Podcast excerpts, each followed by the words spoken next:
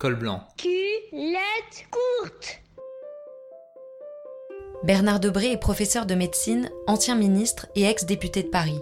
Entre l'enfant et l'homme qu'il est devenu, on découvre une famille, la passion de la médecine, mais aussi l'humilité et l'honnêteté confiées en héritage. Col blanc, culotte courte, ça commence maintenant.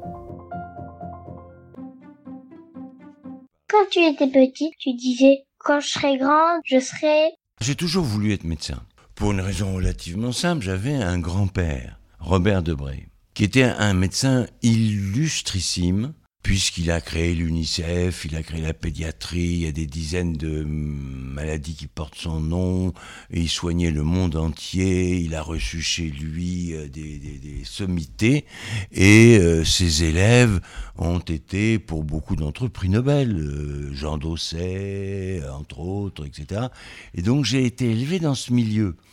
Et il m'est arrivé quand j'avais 13 ans, donc j'étais très jeune, d'aller avec ma mère inaugurer, visiter plus exactement son nouveau service aux enfants malades.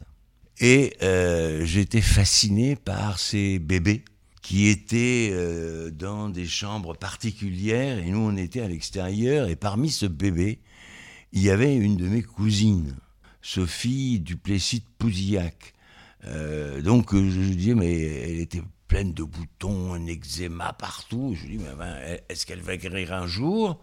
Et mon grand-père m'a dit, mais bien sûr, on la guérira. Et j'ai trouvé ça absolument fantastique. Et tu travaillais bien à l'école? Oui et non. Euh, J'étais dans la moyenne. J'ai jamais été le premier de ma classe. Jamais. Mais c'est ce qui agaçait mes professeurs. Je me souviens qu'en septième, au lycée Janson de Sailly, on avait, quand on avait de mauvaises notes, on mettait les mains sur la table et on avait les coups de règle.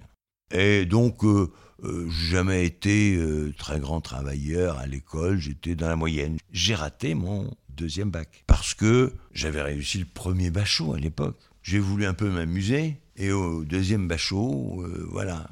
Alors là, j'ai vu la tête de mes grands-parents, de mes parents catastrophée. Je me suis dit, je peux pas la refaire ça, donc euh, je vais avoir euh, l'année prochaine et je l'ai eu.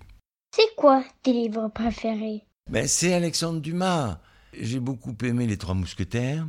Cap et d'épée, formidable, Vicomte de Bragelonne, 20 ans après. Pour moi, c'était un monde absolument extraordinaire et merveilleux. J'ai dévoré une fois, deux fois, trois fois. Mais, petite histoire, quand nous étions petits, nous, parce que c'est Jean-Louis et moi, on avait le même âge, mes parents étaient abonnés à Tintin. Et donc tous les mercredis, on avait Tintin. Maman lisait Tintin, et nous, on allait dans son lit après pour lire Tintin.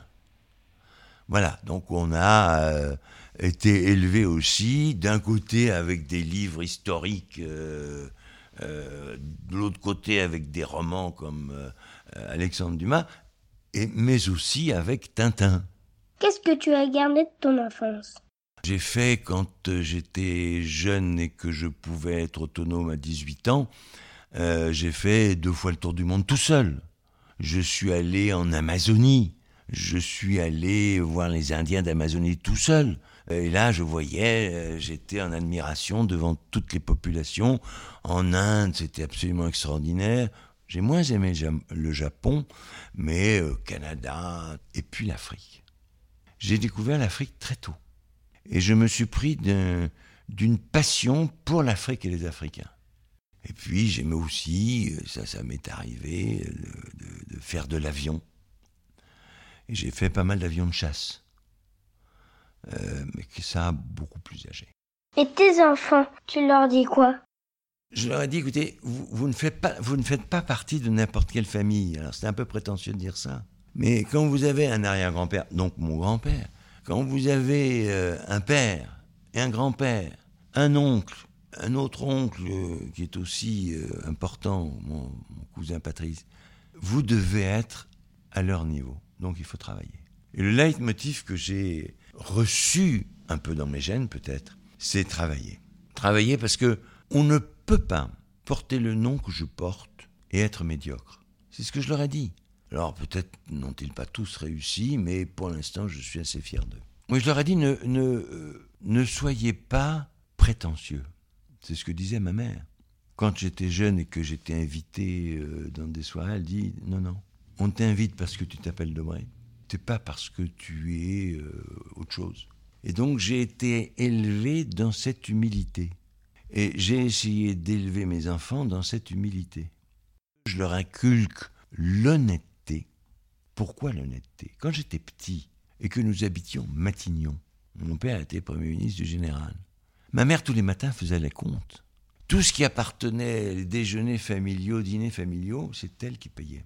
Tout le linge à nettoyer, c'était notre domestique qui était resté à la maison rue Spontini, qui venait le chercher et qui le nettoyait, faisait le repassage et le rapportait. Jamais elle n'a voulu mélanger l'État et le privé. Et puis j'ai une histoire qui m'a beaucoup frappé pour montrer l'honnêteté. Il y avait un grand dîner, je n'étais pas là bien entendu, avec euh, McNamara, secrétaire d'État aux États-Unis, le deuxième homme plus important. Il dîne à la maison, à la maison à Matignon. Et le maître d'hôtel, après le dîner, vient voir ma mère en disant Je suis très embêté, il manque les couverts à la place de McNamara. Couverts en vermeil, etc. Maman va voir mon père, qui rentre dans une rage folle, qui écrit à McNamara et qui lui dit Je vous somme de rendre des couverts. Il a rendu les couverts en disant Oh ben oui, mais c'est une habitude, chaque fois quand je vais dans des euh, palais nationaux, je fais collection de couverts, j'ai donc pris les couverts, mais je vous les rends. C'est la première fois qu'on me le demande. Mais mon père était comme ça. Nous avons été élevés comme ça, on n'avait pas le droit de rentrer dans sa voiture. C'est une voiture officielle. On n'avait pas le droit de, quand il y avait un avion euh, du glam, euh, on n'avait pas le droit de rentrer dans l'avion du glam. Et je me souviens quand je me suis marié, tout feu, tout flamme, on s'est dit, allez, on va aller en Touraine, il va, mon père va en avion du glam, je lui ai dit, écoute, pour une fois, pas question. Pas question. Et tes enfants, tu leur transmets tes passions? J'aurais beaucoup aimé, effectivement, qu'un de mes enfants, ma fille, soit un, un grand médecin. Mais ça n'a jamais été à l'ordre du jour.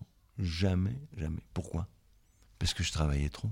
Et quand j'ai fait mes deux métiers, médecine et politique en même temps, je partais à 7 heures, je rentrais à 8h30, 9h, je voyais pas mes enfants. Le week-end, j'étais à l'hôpital ou dans ma circonscription. Et mes enfants m'en ont un petit peu voulu. Et ils ont dit euh, non, non, on ne fera pas de médecine. Et pourtant, c'est le plus beau des métiers. Comment tu m'expliquerais ton métier? La médecine, c'est servir l'autre. C'est d'essayer de guérir quand on peut. C'est d'essayer d'écouter, de réconforter. Mais c'est difficile, vous savez, la chirurgie. Parce que on a quelquefois des moments d'hésitation, on a quelquefois des moments de doute. Et puis, j'ai été chef de service pendant 23 ou 24 ans, et avant, j'étais euh, professeur pendant 10 ans, et il fallait enseigner. Et là, j'ai eu des satisfactions merveilleuses quand j'ai vu des, des, jeunes arriver euh, là où ils sont arrivés aujourd'hui. J'ai aussi euh, pas mal de déceptions. Et je, je, suis très, très ému de voir l'état de la médecine aujourd'hui. Tu dirais quoi à l'enfant que tu étais? Je lui t'as réussi ce que tu voulais. Ce qui ne doit pas être très fréquent. J'ai voulu être médecin, j'ai été médecin. J'ai voulu travailler pour être, euh, j'allais dire, un grand médecin. J'ai été chef de service et j'ai dirigé le plus grand service d'Europe. Il y a 18 ans que je dirige un grand service en Chine, à Shanghai, où j'y vais quatre fois par an avec mes assistants et les infirmières. Et quand je regarde en arrière, l'enfant que j'étais, j'ai peine à croire que je sois devenu euh, chef de service. J'ai opéré euh, Mitterrand, j'ai opéré euh, le numéro 2 de Corée du Nord. Je suis allé d'ailleurs opérer en Corée du Nord aussi. J'ai opéré des ministres, plein de gens, mais j'ai opéré aussi la population, le peuple, les gens qui n'avaient rien. Et ma plus grande satisfaction, c'est simplement le merci des gens qui n'ont rien. Ton parcours, il est... Je veux pas être prétentieux. Je suis très fier de mon parcours. Oui, j'ai été médecin et euh, le service que j'ai dirigé a été un des très grands services. Oui, je suis allé avec mon service ou une partie de mon service aux quatre coins du monde. Je suis allé en Chine, je suis allé en Afrique, je suis allé euh, un peu partout où j'avais un, hôpital au Pakistan. Et j'y allais avec 40 de mes euh, assistants infirmiers, infirmières, aides-soignants. Et je suis assez bouleversé de les voir quand je vais à Cochin, qui viennent me voir et m'embrasser. Quelques-unes ou quelques-uns pleurent en disant On vous regrette tellement. Alors c'est très prétentieux de dire ça. Mais c'est la réalité. Et donc je me dis, oui, j'ai eu une belle vie, mais peut-être que j'ai eu une belle famille aussi.